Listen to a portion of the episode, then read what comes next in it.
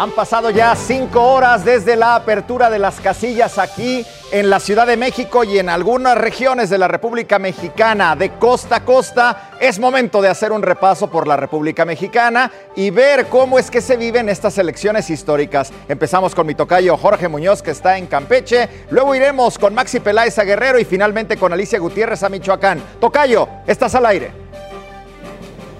Gracias, Tocayo. Buenas tardes. En efecto, continúa bajo un intenso calor la jornada electoral aquí en Campeche. Ya votaron por lo pronto el candidato de la alianza PRI-PAN-PRD, Cristian Castro Bello. Lo mismo la candidata de la alianza conformada por Morena y el Partido del Trabajo, Laida Sansores. Continúa eh, muy participativa la jornada electoral aquí en esta entidad, una de las que más vota en la República Mexicana. Prácticamente 8 de cada 10 campechanos con credencial de elector asisten a las urnas. El reporte.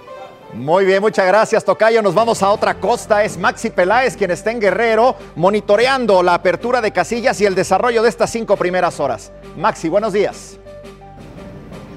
Jorge, sin duda nutrida la participación de los ciudadanos en estas elecciones aquí en Guerrero, donde hay que recordar, se elige gobernador, diputados locales y ayuntamientos. Pero te cuento, Jorge, que desde antes de que dieran las 8 de la mañana, ya había largas filas y hasta hoy es lo que estamos viendo, largas filas de hombres y mujeres que están acudiendo a las casillas a elegir a sus representantes populares. Pero déjame también, Jorge, comentarte que las autoridades hasta este momento reportan el 90% de las 5.012 casillas que está previsto instalarse para esta jornada electoral.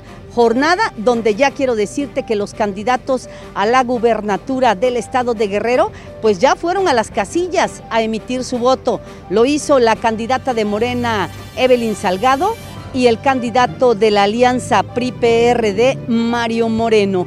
Jorge, lo que te tengo en este adelanto de jornada electoral en el estado de Guerrero. Muy bien, Maxi, muchas gracias. Y nos vamos todavía más al Pacífico. En Michoacán está Alicia Gutiérrez y tiene los detalles de esta jornada allá en Michoacán. Adelante, buena tarde.